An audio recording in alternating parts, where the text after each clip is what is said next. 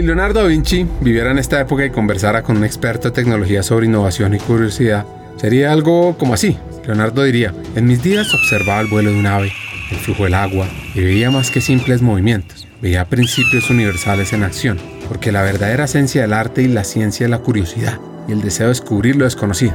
Ahora que miro tus maravillosas máquinas y sistemas, no puedo evitar preguntarme, ¿la tecnología acaso no está sofocando esa esencia humana que es la creatividad? Y el experto diría algo como, Leonardo, vivimos en tiempos donde la tecnología ha extendido nuestras capacidades y también nos enfrenta al dilema de mantener nuestra esencia humana intacta. Eso sí, debo confesar. Pues si bien las máquinas pueden procesar y crear basándose en datos, carecen de la capacidad de sentir y experimentar el mundo como lo hacemos nosotros. No pueden maravillarse ante la belleza de una puesta de sol o la simetría de una hoja. Así que diría este italiano, y es en esos momentos de asombro, en esos destellos de maravilla, donde nace la verdadera creatividad. El peligro, supongo, radica en depender demasiado de las máquinas y olvidar cómo mirar al mundo con ojos curiosos. ¿Cómo te aseguras de que en medio de esta avalancha tecnológica el alma humana no quede atrapada? Y el hacker, el experto en tecnología, diría, es un equilibrio mm, delicado. Fomentamos la intersección de tecnología y humanidad, animando a las personas a usar la tecnología como una extensión de su creatividad y no como un sustituto. Al igual que tus cuadernos de bocetos que capturaban tus observaciones e ideas, vemos la tecnología como una herramienta para documentar y mejorar y expandir nuestra imaginación. Así que Da Vinci diría, en esencia, el desafío es mantener esa chispa de asombro y curiosidad vivas, sin importar cuán avanzadas sean las herramientas a nuestra disposición, porque la verdadera revolución no está en las máquinas que creamos, sino en cómo esas máquinas nos permiten explorar y entender aún más la vastedad y complejidad de nuestro mundo y de nosotros mismos. Pues este episodio que van a ver a continuación es una verdadera caja de sorpresas. Leonardo, da Vinci. Bienvenidos a Hackers del Talento, el podcast que busca cambiar el juego por lo humano. Creemos en una América Latina más competitiva, inclusiva, equitativa, próspera, donde las personas sean el centro del mundo laboral. Nos motiva el talento como motor de cambio y por eso estamos aquí, para ser la fuente de inspiración, unión, colaboración, aprendizaje, debate y acción para la comunidad interesada en talento. A través de historias, reflexiones, conversaciones con CEOs, líderes de talento humano, pensadores y actores de cambio, te vamos a ofrecer hacks para evolucionar como persona, como líder y potenciar tu empresa. Te invitamos a sumergirte en conversaciones profundas, significativas, que te harán pensar, que te inspirarán y que te harán dar ganas de tomar acción para cambiar el juego por lo humano. Únete a nosotros en este viaje para hackear el talento y juntos aumentar la competitividad de América Latina por un futuro más justo y próspero. Nuestro invitado de hoy se llama Gian Tarelli, brasilero, director de What If Innovation, una compañía de Accenture y la historia de su familia arranca así. Y vinieron a Brasil buscando vivir mejor porque no creían que en Europa las cosas estaban muy bien. Entonces se pusieron como inmigrantes a Brasil. Crecieron en San Paulo. Mi padre conoció a mi madre en San Paulo, mi madre también de familia italiana, pero ya de generaciones en Brasil. Y se conocieron cuando tenían unos veinte y pocos años de amor total. Se casaron mi padre es abogado, mi madre es psicóloga y siempre les pareció muy bien tener una familia que creía en cosas, que creía que podría hacer cosas mejores para el mundo. Entonces, mi padre trabajaba en una parte comercial y por eso se fue a vivir a Recife. Estaba abriendo tiendas de, ventas y mi madre, cuando yo nací, bueno, se quedó conmigo y yo crecí en la playa tomando agua de coco, que era lo que podía tomar ahí cuando niño, con bebé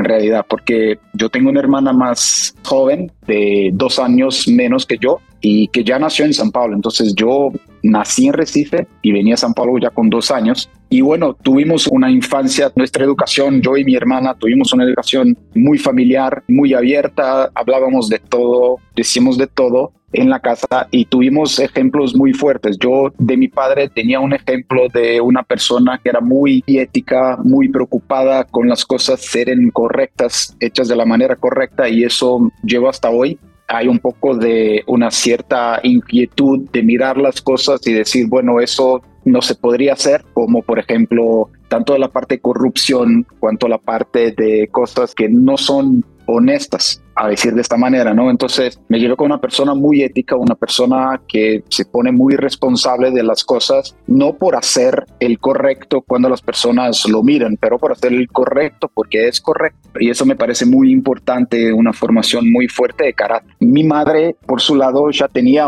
una esperanza entonces de que sus hijos, yo y mi hermana, podrían salir al mundo, podrían conocer culturas, podrían conocer cosas distintas y por este conocimiento podrían hacer, construir cosas mejores en el futuro del mundo. Y con eso nosotros siempre estuvimos involucrados con mucha gente de otras culturas, no solo de otros países, pero de culturas distintas, incluso dentro de la misma ciudad, de religiones distintas, de experiencias distintas, de backgrounds distintos para que uno pueda conocer, aprender y trabajar y colaborar juntos. Entonces, fueron un poco de las enseñanzas que tuve de mi madre y mi padre en la casa y eso siempre fue muy fuerte para mí. Y me acuerdo mucho un poco de ahí ya casi como no todavía teenager, pero casi ahí con 10, 11, 12 años, empecé a involucrarme en una organización que a decir la verdad, mis padres la conocieron, que se llama CISB, que es una organización no de gobierno, una NGO global que trabaja con educación de niños, de jóvenes, para que crezcan como ciudadanos del mundo, ciudadanos de un mundo más justo, más de paz. Y mi madre la conoció por una amiga que trabajaba con ella y empecé a participar como niño mi hermana también, y participar significaba estar en campos, en villas de verano de un mes o a veces menos tiempo, un final de semana, pero a veces de un mes que se pasaban en, las vacaciones de julio, en las vacaciones de enero y estábamos con gente de muchos lugares del mundo. Desde joven esto lo marcó. ¿Por qué?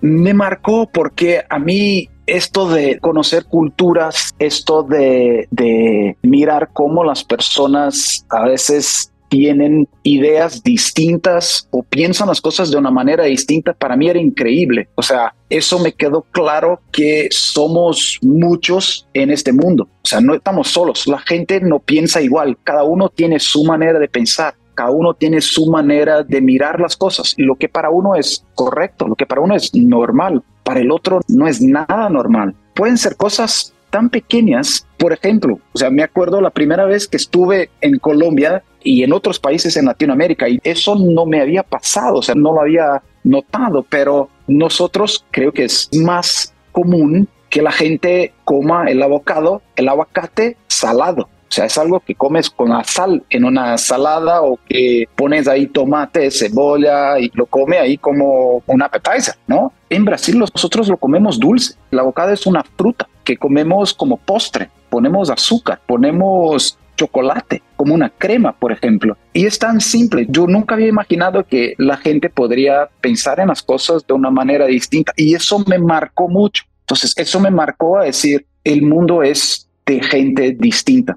es un mundo de 7 billones de personas hoy, pero es cada uno es uno. O sea, no hay como querer que las personas piensen igual, no hay como querer que las personas tengan las mismas ideas y eso me marcó mucho. Toda mi vida he construido en eso, siempre con la propuesta de que hay distintas maneras de mirar las cosas, hay distintas maneras de ver algo, de buscar una solución, por ejemplo, para un problema. Sí, as I have seen into infinity. Volviendo a cómo empezó el episodio, quiero contarles un poquito de Da Vinci. Cuando era joven, era tan curioso acerca de cómo funcionaban las cosas que a menudo desarmaba juguetes y otros objetos para ver cómo estaban hechos por dentro. Su inquisitividad no se detuvo ahí. En la vida adulta estudió cadáveres humanos para comprender la anatomía, un acto que era controvertido y a menudo prohibido en su tiempo. Él decía, el aprendizaje nunca agota la mente, y eso trae una recomendación. Al enfrentar un problema en el trabajo, intenta desarmarlo en partes más pequeñas y comprende cada componente. Esto no solo te dará una comprensión más profunda, sino que te puede inspirar a generar soluciones innovadoras. Así que pensar las cosas desde una manera distinta es el camino inicial para la innovación y para adaptarse. O sea, hicimos un viaje por Europa, por muchos países casi siempre nos quedando en la casa de alguien, en la casa de una persona que conocíamos. Incluso una vez, y esta para mí fue marcante porque estamos en Italia y nos queríamos ir a Grecia y había una barca para irse del sur de Italia a Grecia y llegábamos en Atenas, no sé, tarde la noche del otro día. Y bueno, no había internet, entonces no era que uno podía decir, bueno, me voy a quedar en el, el hostel o tal. Entonces pensamos, hoy somos dos jóvenes, tenemos 20 años, vamos a llegar en Atenas como las ocho y media, nueve de la noche. ¿Para dónde vamos? O sea, no sabíamos para dónde ir. Entonces tenía un listado teléfonos de las secretarías nacionales de esta organización en cada uno de los países y tenía un teléfono en Atenas. En Italia, todavía antes de entrarnos en la barca, llamé al teléfono y me contestó una señora. Yo le dije, mira, somos dos jóvenes de Brasil, estamos viajando por Europa, estamos yendo de Italia a Grecia y, y queríamos solo una indicación, una orientación de dónde quedarnos, dónde podríamos quedar por la noche. Y esta señora me pregunta, bueno, ¿y cuántos años tienen ustedes? Y nosotros, bueno, tenemos 20. Y ella, oye, tiene la edad de mi hijo, quédense en mi casa. Y nos quedamos una semana en la casa de esta señora y con su hijo íbamos a la universidad, conocimos cosas que como turistas seguro no lo haríamos hecho. Entonces, eso fue una experiencia de vida. O sea, yo llamaba mucho de esta organización, decía así como mi universidad de la vida, porque aprendí muchas cosas que no se aprenden en textos, se aprende viviendo. Y eso me marcó mucho, me marcó mucho la educación, me inspiró mucho a hacer lo que yo hago hoy como profesional. A veces cuando uno se mete en los corredores corporativos, con esas luces parpadeantes de las salas de conferencias, surge un misterio que no está tan resuelto por muchas organizaciones, y es la alquimia entre colaboración e innovación. No es simplemente mentes brillantes que se unen, o la acumulación de ideas disruptivas, sino es entender la chispa que se enciende cuando las personas se unen, comparten y fusionan sus perspectivas. Esta colaboración, si se fomenta adecuadamente, da lugar a una innovación sin precedentes es un viaje en el que cada conversación y cada encuentro puede ser el giro inesperado que redefine industrias. Y las organizaciones que pasan por alto estas conexiones pueden encontrarse atrapadas en las sombras, mientras otras emergen a la luz del éxito. Pues esto lo entendió muy bien Ian. Bueno, entonces una de las cosas que me quedó muy claro es que la gente puede hacer cosas juntas, la gente puede construir cosas juntas, ¿no? Y yo me fui a universidad, entonces yo hice el viaje en, Europa, estaba en medio de universidad, estaba en el final del primer año y yo estudiaba economía, economía y comercio en la universidad. Y a decir la verdad, no sé por qué fui a estudiar economía. O sea, bueno, en, la época mis padres no me habían dicho, hoy, pero ¿qué vas a hacer con eso después? O sea, no tuvimos esta conversación, no, no la tuvimos. Entonces yo fui porque me parecía algo bueno, pero mm, no tenía certeza. Creo que cuando uno tiene 17, 18 años, no tienes tantas certezas de lo que quiere hacer en la vida. Entonces, elegir qué va a hacer en la universidad no es fácil, ¿no? Pues me fui a hacer economía y nunca fui a trabajar en banco, nunca fui a trabajar con, con la parte de, de inversión y todo. Me salí para trabajar con marketing, con mercado técnica, con la parte comercial y me salí por ahí porque miraba un poco en la parte de comportamientos de las personas. Entonces, yo de un punto de vista de marketing, cómo yo podría, no quiero utilizar la palabra influenciar, pero al final es eso, o sea, cómo cambia un comportamiento de una persona para hacer algo que en el caso de marketing quiere que la persona haga, que compre un determinado producto, que utilice determinado servicio. Pero yo siempre buscaba algo de construcción con opiniones distintas, con puntos de vista distintos, diversos, de cómo las cosas podrían ser distintas, cómo podrían mejorar. Y siempre me quedaba con eso de cultura, cultura, cultura, de conocer las diferentes maneras, las diferentes percepciones de diferentes educaciones, ¿no? Para cómo miran a un problema, cómo miran a una solución. Entonces, esto de estar muy involucrado con eso, de conocer mucha gente, de tener amigos en distintos lados, de hablar, de hacer reflexiones sobre cosas distintas, me llegó mucho yo trabajar con mucho que está relacionado a cultura, a cambios de cómo la gente puede trabajar mejor junta, cómo las personas pueden colaborar, cómo la gente puede ser más curiosa y empática para buscar lo que las otras personas sienten o necesitan cómo la gente puede ser más creativa, cómo la gente puede funcionar más en conjunto, en colaboración. Entonces, eso de la cultura es algo que me motivó, me influenció entonces a hacer trabajos distintos. Entonces, yo vengo trabajando mucho después que salí de universidad, entonces trabajando mucho con marketing, mercadotecnia, yo empecé a ver que para que las organizaciones pudieran innovar, pudieran hacer algo distinto, tenían que trabajar de manera distinta, tenían que pensar de manera distinta. Entonces, yo en mercado técnica, a veces ahí teníamos proyectos de launch de un nuevo producto. Entonces, para desarrollar un nuevo producto, siempre hacíamos de la misma manera, siempre pensábamos, bueno, ¿qué puedo hacer? ¿Qué resultado mejor voy a tener? Pero nunca pensábamos, yo nunca estuve mirando realmente resultados disruptivos de un punto de vista de un nuevo producto, de un nuevo proceso, de una nueva manera de hacer. Y eso era porque estábamos siempre enfocados en algo que era incremental. Bueno, ese es el básico. Tenemos un objetivo, tenemos una meta para el año y logramos la meta, tenemos el bonus, tenemos el, la recompensa financiera al final y ya. Entonces había casi como un ciclo de, la palabra que me viene a mente es mediocridad, pero no es mediocridad de un punto de vista, es porque realmente no estaba involucrado con cosas que hacían diferencia. Y cuando yo empecé ver que todo lo que estábamos haciendo de negocio podría ser impulsado o podría tener un estímulo de una manera distinta de pensar, de una manera de provocar que la creatividad nos pudiera hacer hacer las cosas de maneras nuevas, a mirar a un problema por un lado, mirar a un problema por otro lado, mirar a un problema por de abajo, por de arriba, y eso nos podría hacer identificar nuevas oportunidades o entonces nuevas necesidades que la gente tenía. Cuando yo tuve la percepción que eso se podría hacer de un punto de vista de organización, de un punto de vista de negocio, entonces para mí fue como decir, bueno, ahora creo que encontré lo que tipo de cosa que me gusta hacer. O sea, no es hacer el marketing tradicional, pero es estar más involucrado en cómo estimular que tengamos mejores ideas, cómo estimular que sea posible avanzar con ideas, con proyectos en las organizaciones de una manera más disruptiva y no hacer siempre lo que habíamos hecho antes. Y eso fue un proceso de salir de algo que para mí era más como hobby, más como en paralelo a mi vida profesional y encontrar el eco de esto, de esta parte que era fuera de mi vida profesional, dentro del trabajo profesional. Hablé mucho, pero déjame ver si logro explicar bien qué es eso que quiero decir si por un lado estaba trabajando en marketing, mercado técnica, haciendo, desarrollando nuevos productos, haciendo campañas de marketing, dando el producto, servicio, etcétera, cuando yo pude identificar que lo que yo hacía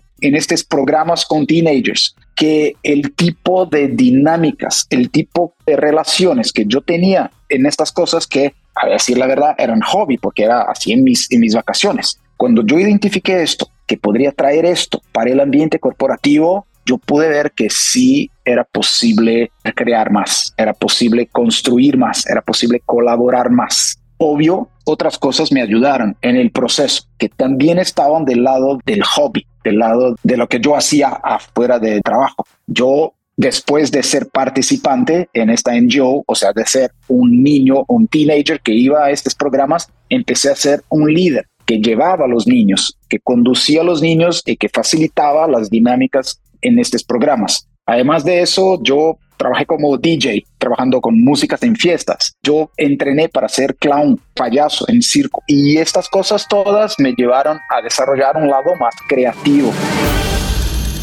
Sí, aprendió a ser payaso. Más adelante vamos a conocer esto. Esa parte creativa, empiezo diciendo un poco de cómo funcionan los programas o cómo funcionan las actividades estas con los teenagers. Empiezo por ahí. En esta NGO, el objetivo es hacer con que la gente pueda tener experiencias conjuntas, o sea, tener, hablar, no sé, de la paz mundial, hablar de la diversidad, hablar de los derechos humanos, hablar de sostenibilidad, hablar de que la gente tenga todos sus derechos, no uno frente a los otros. Y para eso se hacen actividades. Y estas actividades, muchas de esas pasan por un proceso que es basado ahí en el experiential learning de David Cole, por ejemplo, donde uno tiene que hacer para después reflexionar para después pensar en cómo esto se lleva de vuelta a mi realidad, por ejemplo. ¿no? Entonces yo hago algo, nosotros decimos que es un do, reflect, generalize, apply. O sea, hago primero, Después de hacer, entonces interpretamos. Entonces con los teenagers no es darle la teoría y decir, bueno, nosotros vamos a hacer una actividad sobre derechos humanos. No, empezamos haciendo una actividad.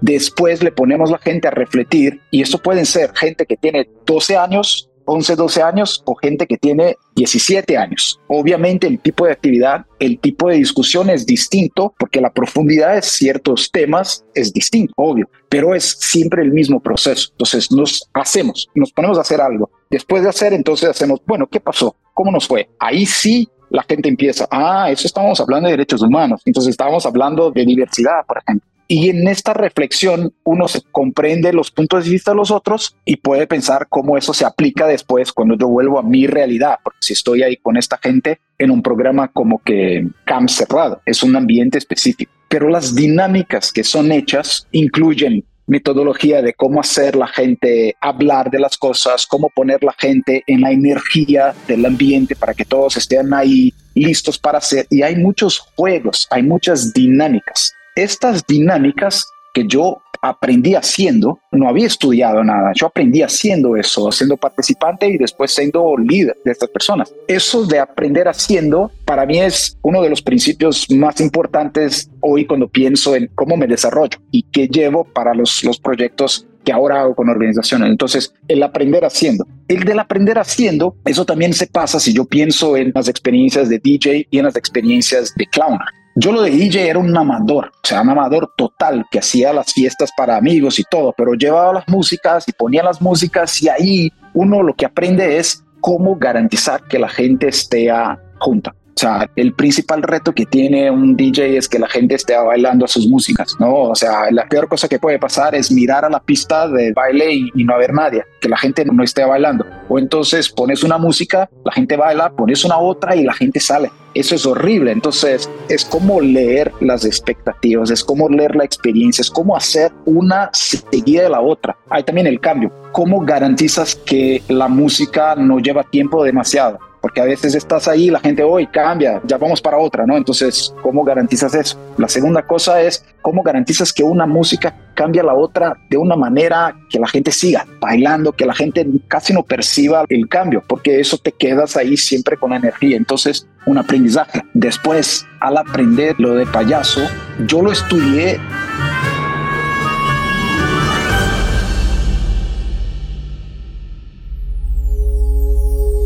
Leonardo da Vinci no solo fue un artista magistral, también un ingeniero científico y matemático. Diseñó máquinas voladoras, submarinos, armas de guerra, muchas de las cuales estaban adelantadas a su tiempo y no pudieron ser construidas hasta muchos años después.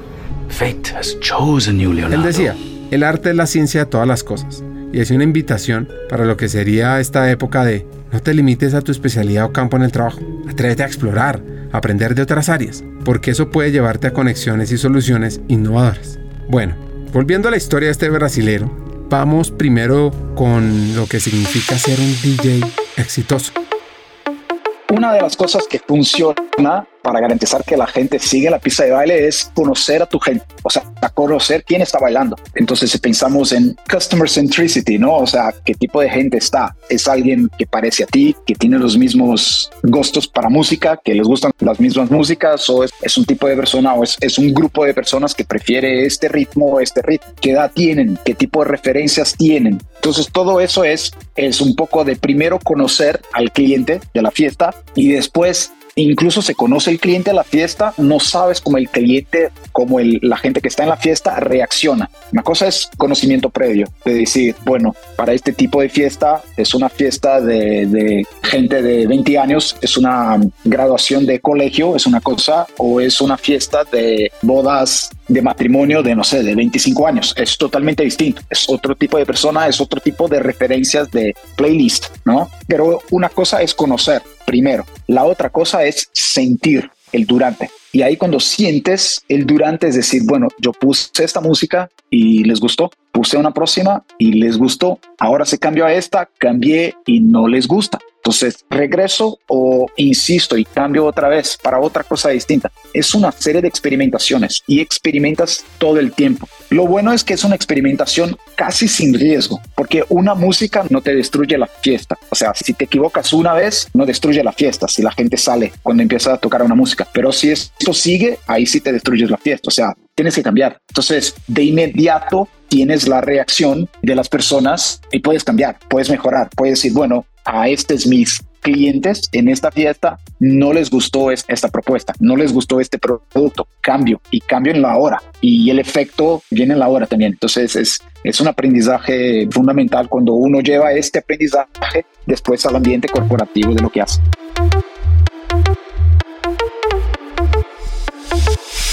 Conocer y sentir, dos verbos clave para la colaboración, innovación y liderazgo. Ahora, yo sí quiero conocer y entender eso de la vida de un payaso.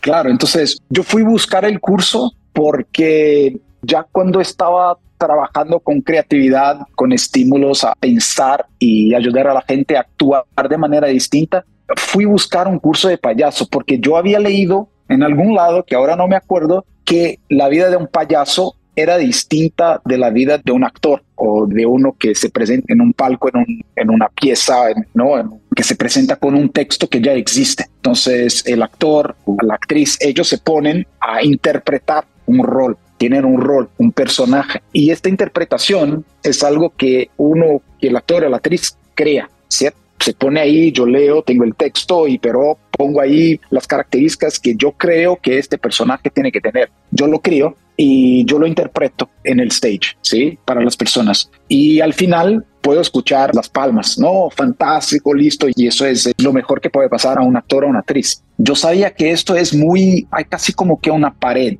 que separa a un actor o una actriz de la audiencia, ¿sí? Es una actuación sobre el stage y la gente en la audiencia te dice, me gustó la actuación o no me gustó la actuación, ¿sí? Yo había leído entonces que el payaso es distinto porque el payaso no es una actuación, el payaso es una interactuación. El payaso depende de la audiencia, pero no depende de la audiencia al final, depende de la audiencia para la actuación, ¿sí? Yo había leído y eso fue lo que me impulsionó a irme a estudiar lo del payaso, porque yo decía, eso es, es algo que me gusta. Y la otra cosa que yo había leído y, lo, y la pude sentir, o sea, tener la experiencia propia es el payaso no actúa, el payaso es algo que tienes en tu interior y lo deja salir cuando pones el nariz, el nariz rojo, ¿sí? Y eso realmente me pasó cuando yo hacía las primeras clases de payaso y hacíamos los ejercicios, ejercicios muy simples al final, al inicio. Por ejemplo, estamos en un grupo pequeño en este curso inicial que yo había hecho, creo que eran unas 10 personas y, y hacíamos como, bueno, uno se presenta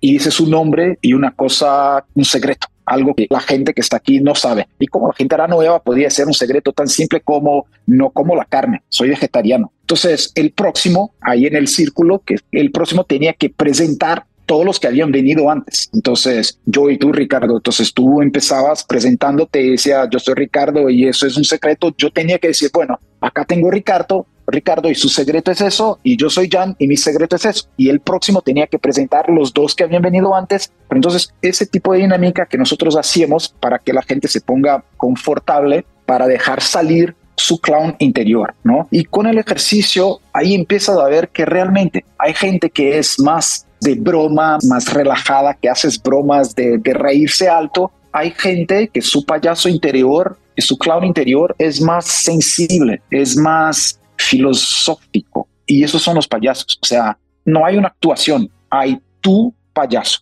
cuando pones el nariz rojo. Y eso de la interacción con la audiencia, yo la probé porque cuando estábamos haciendo los ejercicios y ves a los payasos, la diferencia con el actor y la actriz, ¿no? Entonces el actor y la actriz se presentan, reciben las palmas y ya. El payaso, nosotros no reímos cuando tenemos ahí dos clowns, dos payasos en el, en el stage, ¿sí? Cuando tenemos dos payasos y uno lanza la tarta en la cara del otro, esa cosa toda con crema y toda blanca. Imagínate, no sé si te acuerdas cuando un payaso lanza una tarta a la cara del otro y el otro se pone todo blanco, todo sucio, con la cara toda sucia. Nosotros no reímos cuando el payaso uno lanza la tarta a la cara del payaso 2. Nosotros reímos cuando el payaso 2 se vuelta su cara a la audiencia y ahí dice, mira cómo estoy. Y ahí miras en la cara del payaso toda blanca, toda sucia, y ahí te pones a reír. Entonces, esta toda interacción del payaso con la audiencia es lo que hace realmente la fuerza de lo del clown. Y eso fue un poco de los aprendizajes que yo tenía.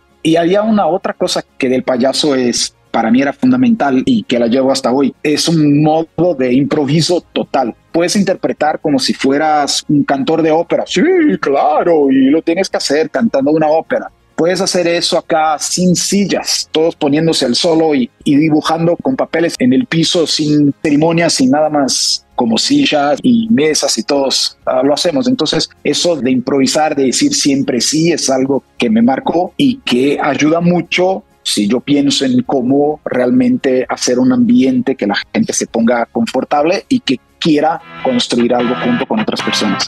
Hagamos una pausa. Como sabes, en Hackers del Talento estamos en una misión, cambiar el mundo laboral por uno más humano, inclusivo, próspero y competitivo.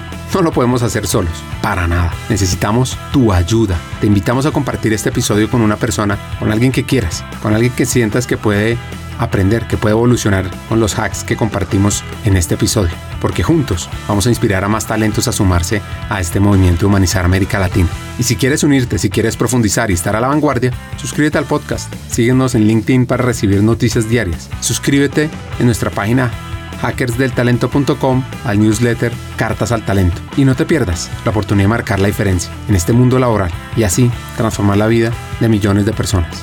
Porque juntos podemos hacer lo posible.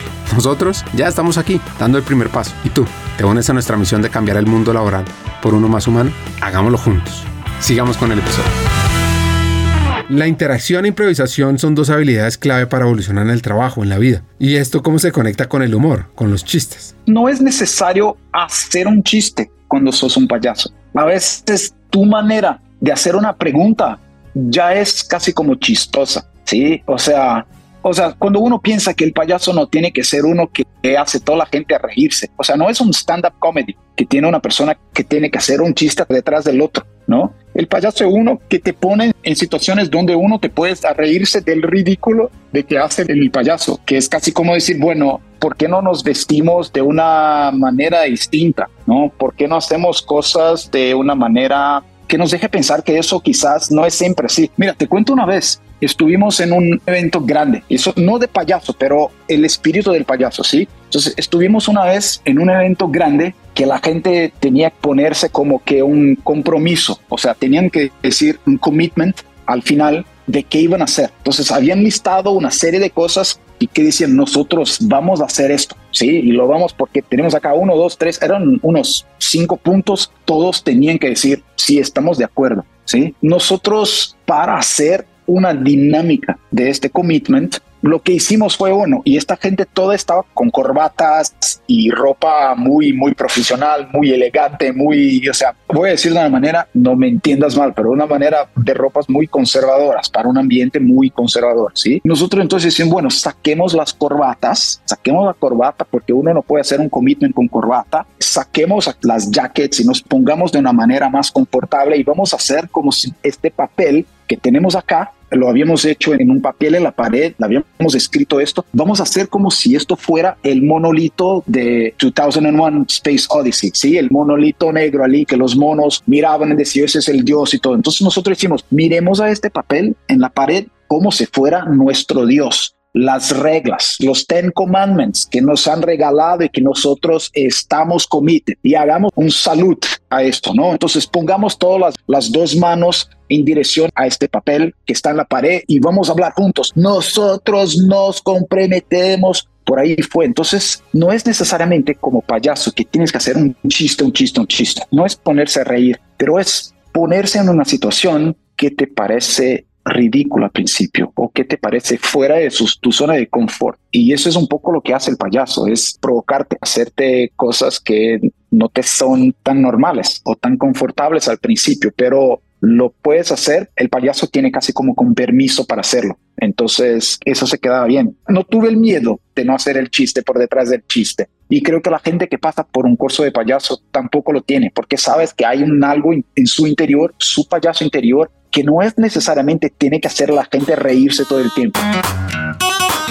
Y hoy, ¿en qué está este hacker brasileño? Muy bien, entonces yo hoy trabajo con cambio de cultura en organizaciones. Entonces trabajo en, en una consultoría que se llama What If Innovation, que es parte de un grupo de consultoría muy grande de Accenture. Y en What If lo que nosotros hacemos es ayudar organizaciones distintas, de distintos tamaños, a cambiar en, o a evolucionar en su cultura. ¿Cómo podemos, cuando nosotros tenemos, por ejemplo, cuando una organización dice, bueno, mi futuro es para allá, o sea, mi estrategia es, quiero irme por esta ruta, quiero hacer eso, quiero hacer con unidades de negocio, quiero crecer en esto, quiero entrar en eso. Esa es la estrategia de la organización. Para soportar esta estrategia, para viabilizar esta estrategia, hay siempre una cultura. O sea, no nos sirve a una organización tener sus objetivos, tener procesos, tener herramientas, si no tiene la gente que tiene mindsets, actitudes, eh, comportamientos que ayuden viabilizan esta cultura para llevar la estrategia de la organización. Entonces nosotros trabajamos con esto, nosotros trabajamos con esto de transformar la cultura y de una manera muy práctica. Entonces, ¿cómo hacemos para que a veces lo que nosotros definimos como nuestros valores, nuestros comportamientos, nuestra cultura deseada que se queda muy bonita en PowerPoints o en presentaciones, en ambientación, en las oficinas, cuando todavía trabajamos en personas en las oficinas, pero se queda muy bonita. Pero ¿cómo se hace eso en el día a día? ¿Cómo la cultura, cómo estos comportamientos, estos valores que nosotros deseamos se queda parte del ADN de la gente de la organización. Entonces nosotros trabajamos con eso, trabajamos con práctica de comportamientos que hacen con que la cultura cambie. Y llevo, esa es mi experiencia de payaso, de DJ, de trabajar con teenagers, de trabajar con creatividad, llevo todo esto a este ambiente corporativo, a cómo estimular que la gente pueda pensar de maneras distintas, cómo podemos hacer pensamientos lateral para sermos más creativos, cómo estimulamos el pensamiento creativo, cómo colaborar, a crear juntos, cómo estimular a la gente a experimentar comportamientos, experimentar hacer las cosas de una manera distinta, pero segura, sin tanto riesgo, sin tanto impacto en el negocio, que pero eso produzca un resultado en la cultura, en el día a día de las personas y este resultado sea sostenible, que se pase esto a un nuevo hábito o quizás a cambiar un hábito que la gente ya no quiere más. Entonces, por ahí voy hoy, por ahí voy trabajando con este tipo de retos que son totalmente esenciales a un cambio de una organización que quiere crecer, por ejemplo. La manera como pensamos determina nuestras decisiones y acciones, por supuesto. Ahora, ¿esto cómo se conecta con cambios de cultura e innovación? Nosotros decimos, eso es un nudge, es casi como que un algo que nos ayuda a cambiar un hábito o a empezar a hacer algo distinto. Básicamente, si nosotros pensamos todo lo que nosotros hacemos, toda la manera como actuamos, como interactuamos con las otras personas, es influenciada por la manera como nosotros pensamos. Sí, o sea, nosotros pensamos de esta manera y, por eso hacemos de esto, ¿no? Y la manera como nosotros pensamos fue influenciada por todo lo que experimentamos en el pasado por todas nuestras experiencias en pasado. Un ejemplo, no estaba hablando de pandemia, ahora ya cambiamos mucho, pero si nosotros estuviéramos en eso, decir, mira, vamos a hacer acá una charla, vamos a hablar aquí un poco sobre cultura, sobre todo esto, vamos a hablar y si esto pasara en 2019, si me invitaras para esta charla contigo acá en 2019 y me dijera, mira, vamos a utilizar una plataforma que se llama Zoom y quizás pongamos unas notas ahí en una otra plataforma que se llama Mural, que es muy bacana, muy bacano porque tiene post-its que son papelitos coloridos que puedes mirar en la pantalla y todo. Yo podría decirte, mira, Ricardo, no creo que funcione porque esas charlas, o sea, es lo mejor es cuando uno mira los ojos, cuando estamos juntos, cuando estamos en persona uno delante del otro, nos escuchamos, la interacción es mejor. Entonces, yo podría haber dicho, ¿por qué no creía tanto en estas charlas de manera virtual? Te había podido decir, mira, Ricardo, esperemos que pase la pandemia y cuando las cosas regresen a normal, hagamos, ¿sí? Y bueno, no ha pasado, obviamente. Entonces nosotros experimentamos distintas cosas virtuales durante tanto tiempo que ahora hacer algo así de manera virtual, ya estamos ok con eso, ¿sí? Entonces cambiamos. ¿Por qué experimentamos durante la pandemia sesiones virtuales que tienen sus resultados? Pueden ser, no es que son iguales, pero tienen resultados, son exitosas nosotros cambiamos la manera como pensábamos y cambiamos la actitud.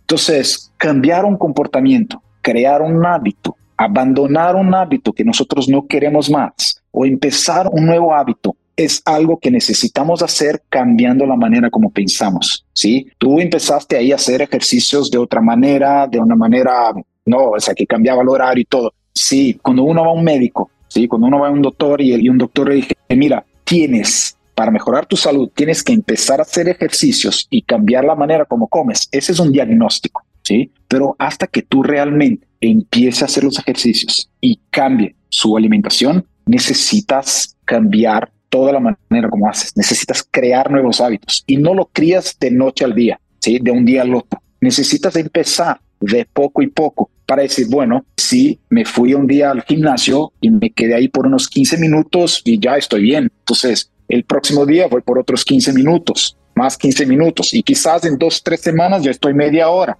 y ya estoy cambiando la manera como hago.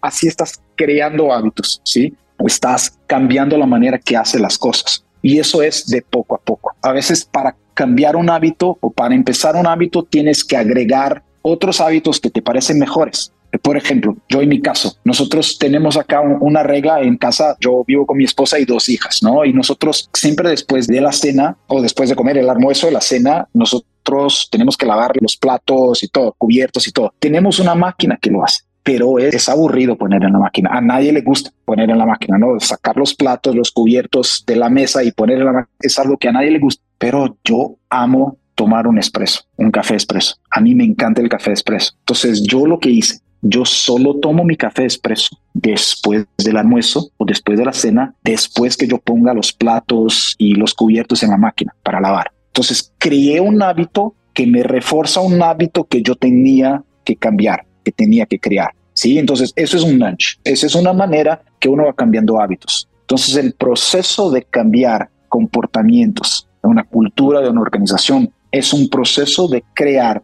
pequeños experimentos, pequeñas iniciativas en el día a día, en el cotidiano, que uno haga y que reforce este nuevo hábito. Entonces lo haces un día, lo haces otro día, lo haces otro día, lo haces otro día y eso se va poniendo como un hábito. Y así vamos cambiando cultura, haciendo pequeñas cosas, pequeños experimentos que te pongan a reflexionar sobre tus creencias, sobre la manera como piensas y puedes decir, bueno, si esto funciona.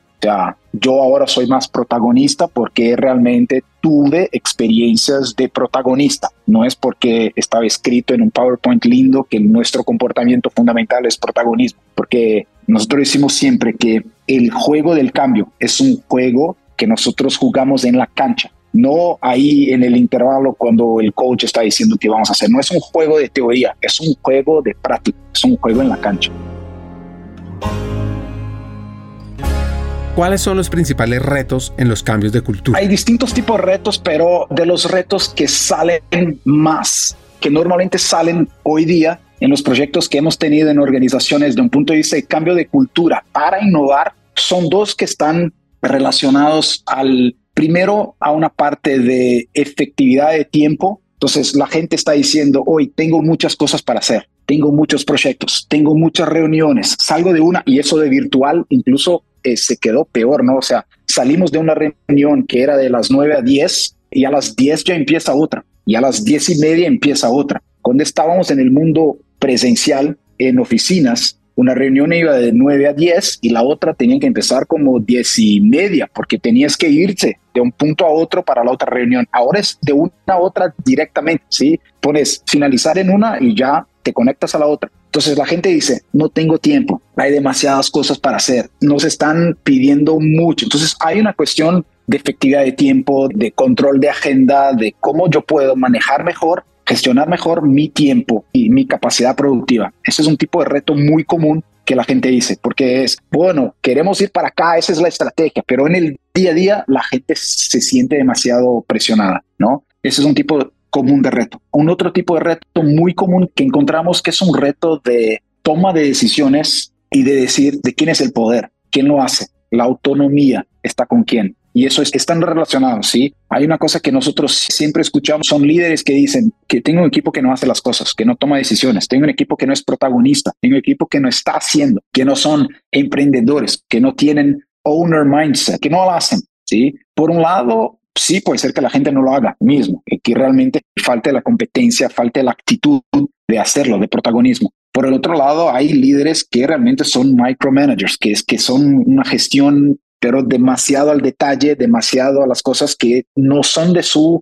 competencia, que son de la competencia de su equipo. Y esos líderes no se ponen más estratégicamente haciendo. Estos dos grandes grupos de retos son muy comunes en los proyectos cuando estamos ahora trabajando con transformación cultural. Si pensamos, por ejemplo, que muchas organizaciones están desarrollándose con la tecnología, con todo esto que viene de inteligencia artificial, de cómo trabajar con eso, de cómo funcionar de un punto de vista digital, la digitalización, de ponerse en squads, de ponerse en equipos, tienen que tener autonomía para tomar sus propias decisiones y llevar adelante procesos, proyectos. Esos retos son barreras al cambio de la cultura. No funciona solo tener un proceso de Scrum y de decir que la gente funciona en squad si la gente no tiene la actitud para funcionar con eso. ¿sí? Entonces son retos que nosotros vemos demasiado frecuentes y hay maneras distintas de trabajar con eso. Por eso esos dos me llaman mucho la atención por la frecuencia que los veo. Fate has chosen you, Leonardo.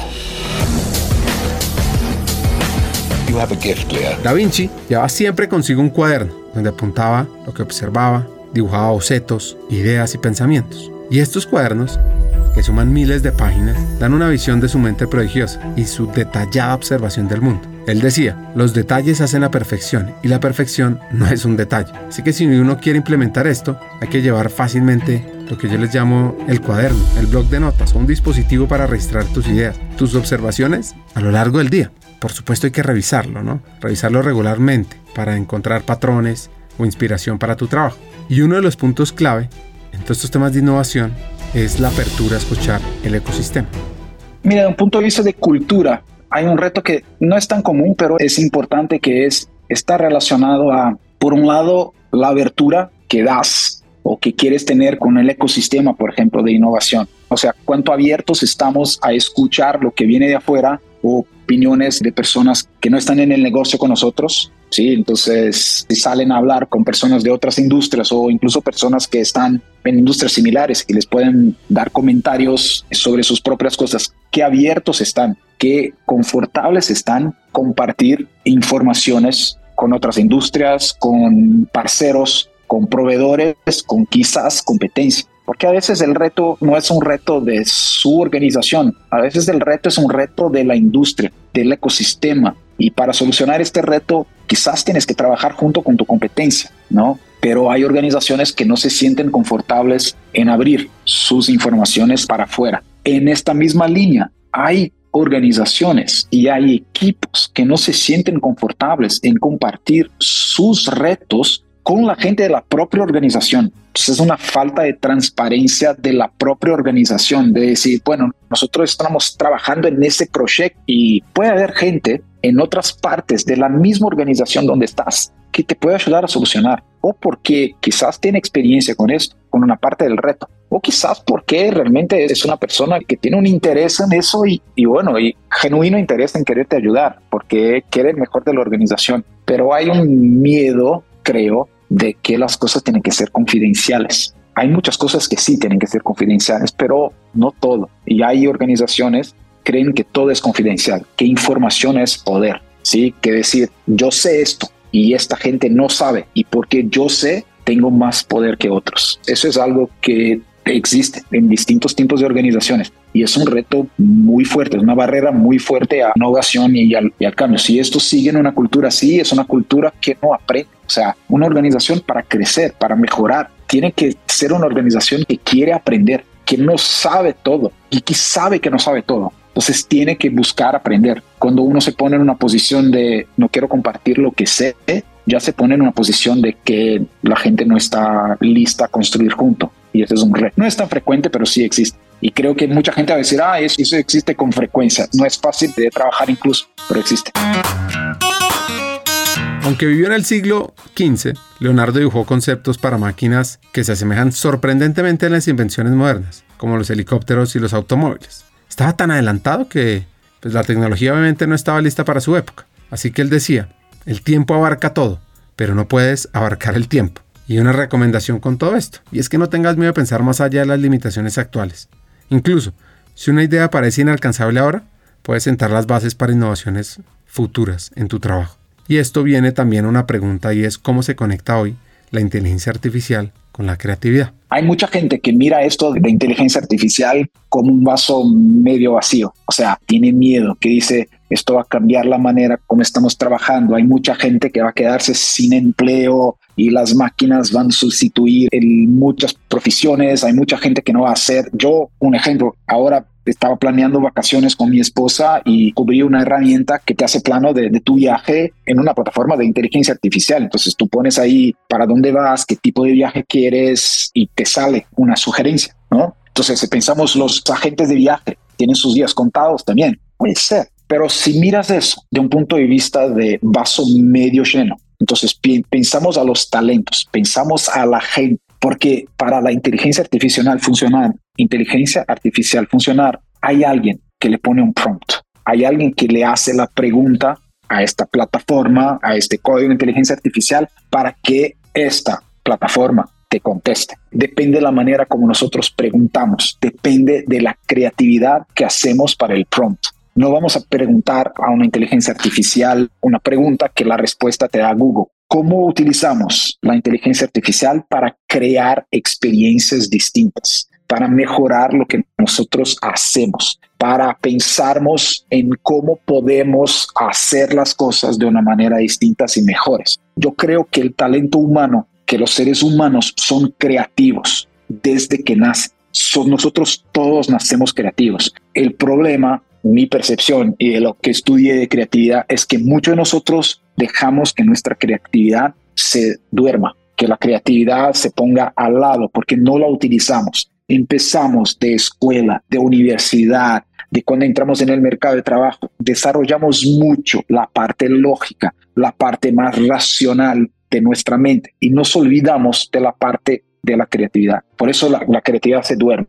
¿sí? Pero todos nosotros somos creativos. Personas que parecen ser más creativas que otras, tienen conexiones más fuertes en el cerebro. No es porque tienen un cerebro distinto, es que utilizan mejor, es que lo están utilizando mejor. Entonces yo creo que la capacidad humana de la creatividad es lo que hace la diferencia si nosotros estamos pensando a lo que tenemos de inteligencia artificial. Es la manera como hacemos el prompt, son las preguntas que hacemos, es el cómo utilizamos las herramientas para ser mejor lo que nosotros hacemos. Y eso no va a cambiar. O sea, eso es la naturaleza humana. O yo creo que los humanos son creativos y eso no va a pasar. Si nosotros pensamos que la inteligencia artificial está ahí y nos va a robar puestos de profesión, puestos de mercadeo, bueno, tenemos que utilizar nuestra mente creativa para pensar qué distinto podemos hacer, qué otras cosas podemos hacer cuando ya tenemos la herramienta a nuestro servicio y no nosotros a servicio de la herramienta, o sea, no la herramienta nos sustituimos. Entonces yo creo mucho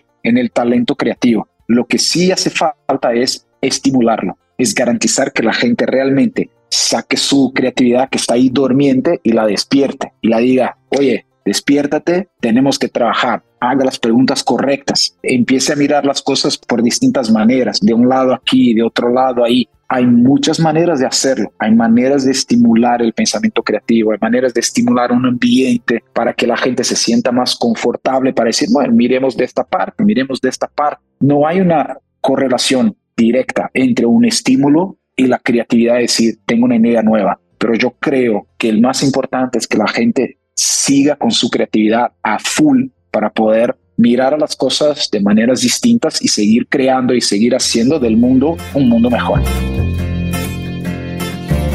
¿Cómo cambió un rol?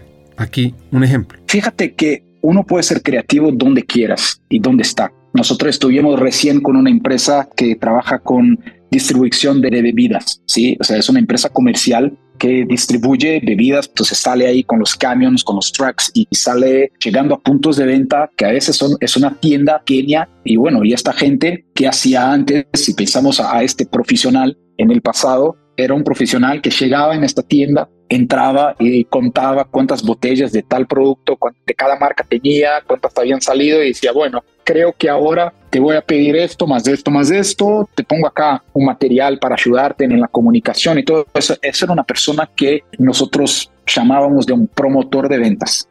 con la inteligencia, con la digitalización, hay muchos más datos que están disponibles antes que estas personas lleguen al punto de venta. Entonces no necesitas más ir a una tienda y contar el producto. No necesitas más ir, a una tienda para saber si el producto ha vendido más un día o más el otro, cuando tenía la comunicación visual o no. Todo esto es, es algo que tienes como datos, tienes una base de datos. ¿Cuál es la diferencia entonces? Es que muchas de las cosas que este promotor de ventas hacía en el pasado, ya no utilizas este tiempo para hacerlas. Entonces, el tiempo que tienes libre, puedes hacer otras cosas. Entonces, puedes utilizar los datos la inteligencia que tienes para proponer cosas distintas. Entonces cambia el rol, ¿sí? Es un rol que sale de un promotor de ventas para una persona que desarrolla el negocio del cliente, que ayude al cliente a pensar, bueno, ¿y si nosotros, además de poner acá bebidas, ponemos otras cosas en tu tienda que te ayudan a vender más bebidas?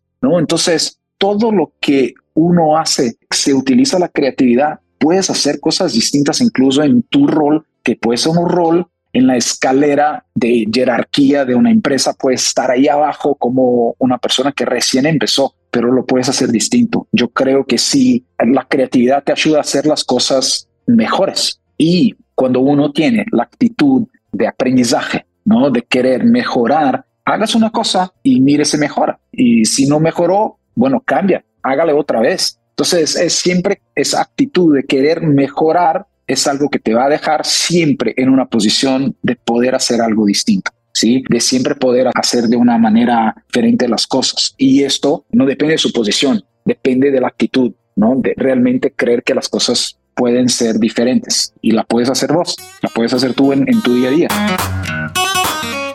¿Cómo desarrollar la propia creatividad? Sí, verdad, afecta. Una de las cosas que para mí son fundamentales para la creatividad es buscar estímulos distintos siempre que puedas. ¿No? El hábito de hacer siempre la misma cosa puede ser confortable, sí, pero es malo para creatividad. Ejemplos, si tú cuando vas a un restaurante que te gusta, pides siempre el mismo plato, bueno, estás dejando fuera una oportunidad de conocer otra cosa. Si lees siempre los mismos diarios, si entras en los mismos websites para mirar noticias, igual, o sea, te falta la diversidad de estímulos. Y lo que decías, cuando uno se pone en una red social y empieza a mirar lo que le aparece en su feed, en su timeline, por ejemplo, el algoritmo de las plataformas no te ayuda con la creatividad, porque cuanto más tiempo miras algo, más el algoritmo va a pensar, bueno, te gusta mirar eso, entonces te voy a proponer otros videos de esto, otras imágenes, o otros posts como este. Y eso al final te dice, bueno, tienes demasiada información de un, de un tópico apenas. ¿Sí? Entonces creo que reto, si pensamos en nosotros como seres humanos, y es difícil, pero es hagas un turn off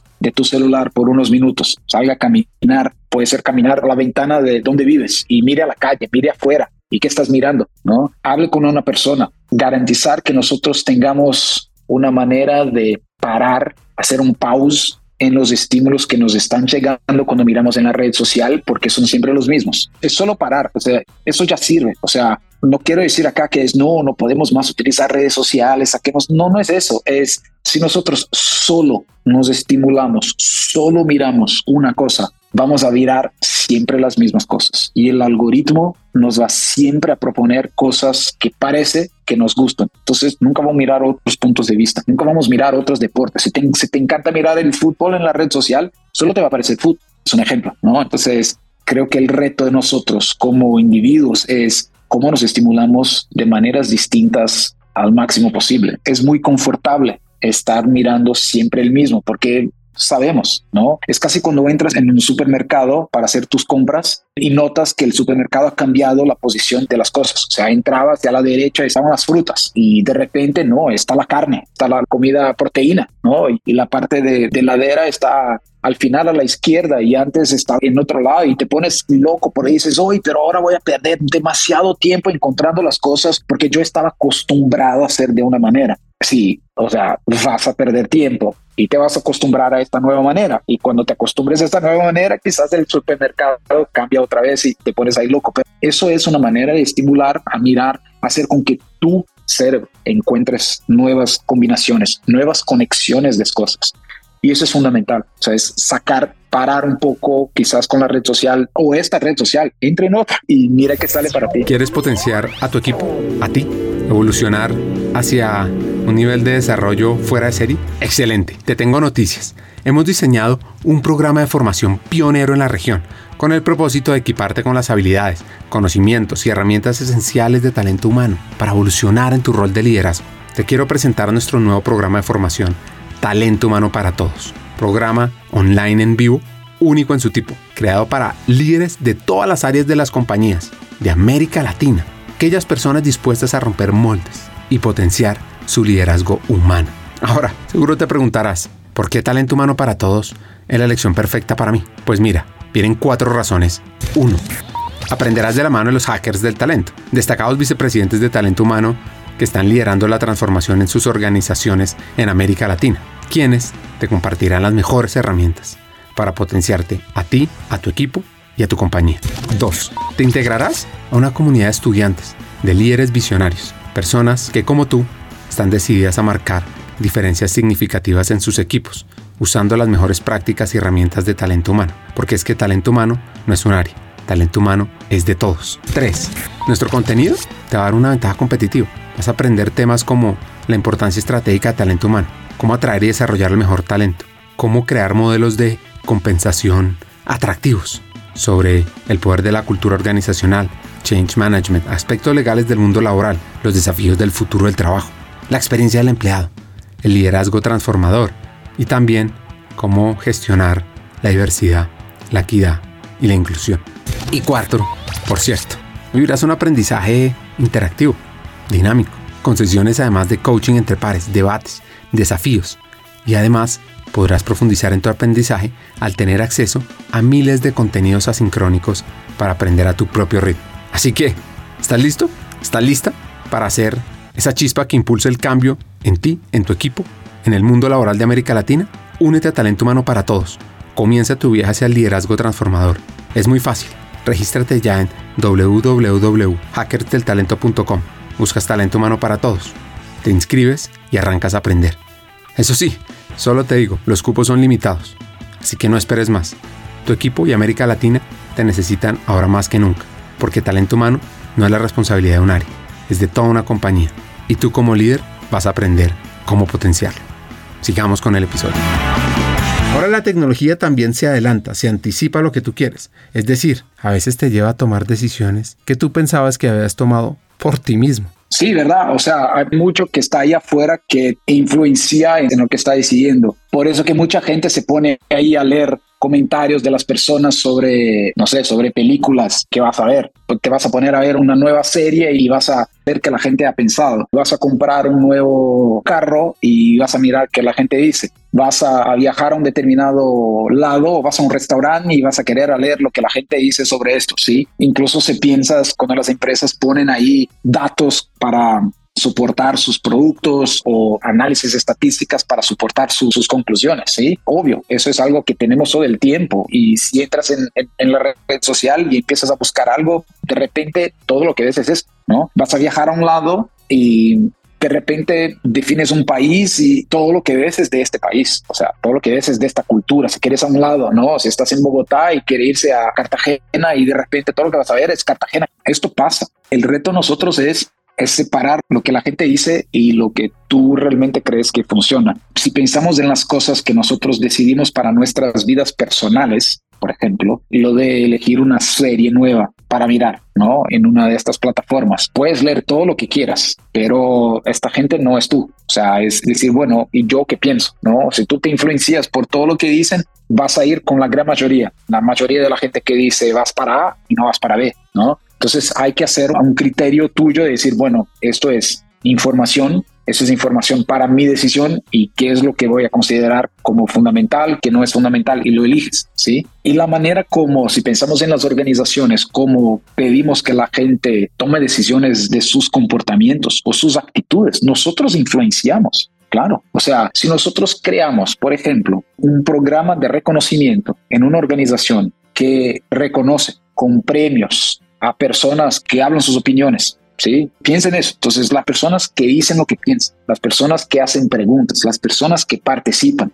Y si esas personas, si esas personas reciben reconocimiento, premios en esta organización, eso significa que la organización valora esto. Por tanto, la gente que no lo hace no recibe un premio y por tanto o cambia su actitud o no tiene espacio en esta organización. ¿Sí? Puedes argumentar que es correcto, que tiene que reconocer otros tipos de comportamientos. Mi punto es, lo que nosotros estimulamos, nosotros podemos influenciar personas a tomar en decisiones que a veces no son las decisiones que ellas mismas quieren tomar. Y eso sí existe. ¿no? Yo me acuerdo muchos tiempos atrás que estaba leyendo a Dan Ariely, es un autor tremendo, uno de sus primeros libros creo que se llamaba Predictably Irrational.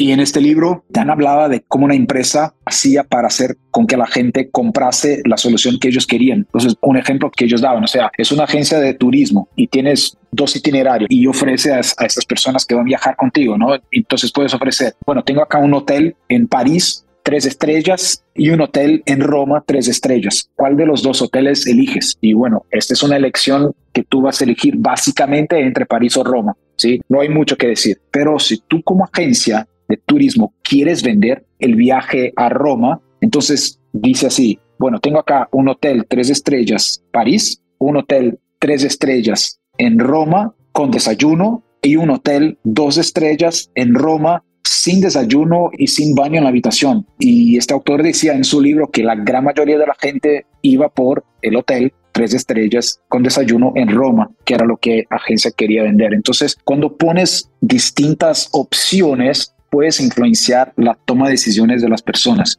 El más difícil acá entonces es siempre que uno ponga una lente y puede decir, bueno, ¿cómo yo estoy tomando esta decisión? ¿La estoy tomando porque realmente hice el análisis yo y la tomé yo o porque estoy influenciado? Y a veces, ok, estuve influenciado y, y está bien, pero muchas de las decisiones casi no son tan conscientes así, o sea, casi no tienes el tiempo o no ves que realmente está siendo influenciado. Y eso pasa, es, es, el mundo que vivimos, o sea, la tecnología funciona para bien o para mal, ¿no? Depende de cómo la vemos. Para cerrar, un par de consejos.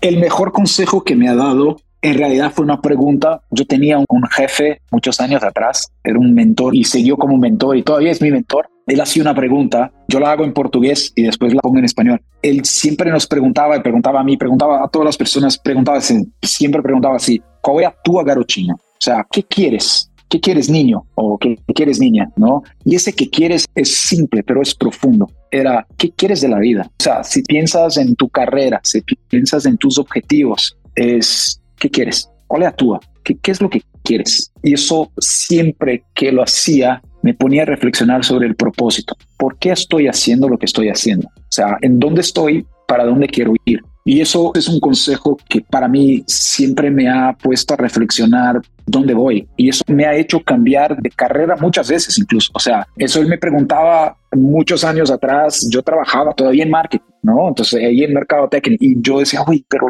lo que estoy haciendo no es realmente lo que quiero hacer. Entonces el a mía, ¿qué es lo que quiero? No era esto. Entonces me hacía reflexionar sobre la esencia de lo que quería, de que yo quería trabajar con equipos, yo quería trabajar con creatividad, pero estimulando a la gente a pensar diferente y eso me ha hecho buscar espacios donde esta esencia era fundamental. Entonces, por consejo que siempre lo llevo, lo llevo conmigo y cuando lo puedo hago las mismas preguntas a la gente que trabaja conmigo. No sé muy bien cómo poner, porque no es que doy un consejo, no es que tenga una frase o una expresión que yo diga, bueno, y piensen eso, como este consejo que me han regalado. Yo tengo un moto, o sea, una manera de pensar, si yo pudiera utilizar la palabra, las letras de una canción para me describir y describir un poco cómo veo las cosas, yo utilizaría la canción, hay una canción que se llama American Pie de Tom McLean y hay una parte en esta canción que en el principio que elige And I know if I had my chance that I would make those people, I would make those people dance and maybe they'd be happy for a while. O sea, yo sé que si, si yo tuviera la chance, yo iba a poner la gente a bailar y garantizar que esta gente pudiera tener un buen momento. O sea, que fueran felices por un tiempo, ¿no? Entonces, yo creo que cuando uno trabaja con lo que le encanta, con lo que le gusta hacer, cuando uno trabaja bien con eso, es el más natural. O sea, está en su momento mejor, puede hacer las cosas de la mejor manera que uno puede hacer. Y eso es algo que cada uno tiene que encontrarse, ¿no? O sea, mucho del consejo que yo doy es cómo te pones ahí de una manera que estás, que puedas sonreír, que puedas ser feliz con lo que hace, ¿no? Que puedas ser lo mejor de tú con lo que hace. O sea, si estás bien, entonces vamos a bailar juntos, ponte feliz, ponte bien y esto, si estás haciendo lo que hace, cuando te pones bien y cuando estás feliz, logras hacerlo mejor y el resultado viene y, es consecuencia, o sea, te trae lo que realmente quieres, pero es demasiado importante que te pongas bien y que te sientas bien haciendo lo que haces. Este episodio con Jan Tarelli es un paseo por la creatividad, por la innovación, por la cultura. Y acá vienen mis tres hacks. El primero, rompamos la monotonía. Hagamos cosas diferentes y así obtenemos resultados diferentes. Dos, la cultura se transforma escuchando a todo el ecosistema. Y tres, la creatividad. Es una competencia que te abrirá nuevos retos laborales, nuevas oportunidades empresariales. quién sabe qué más.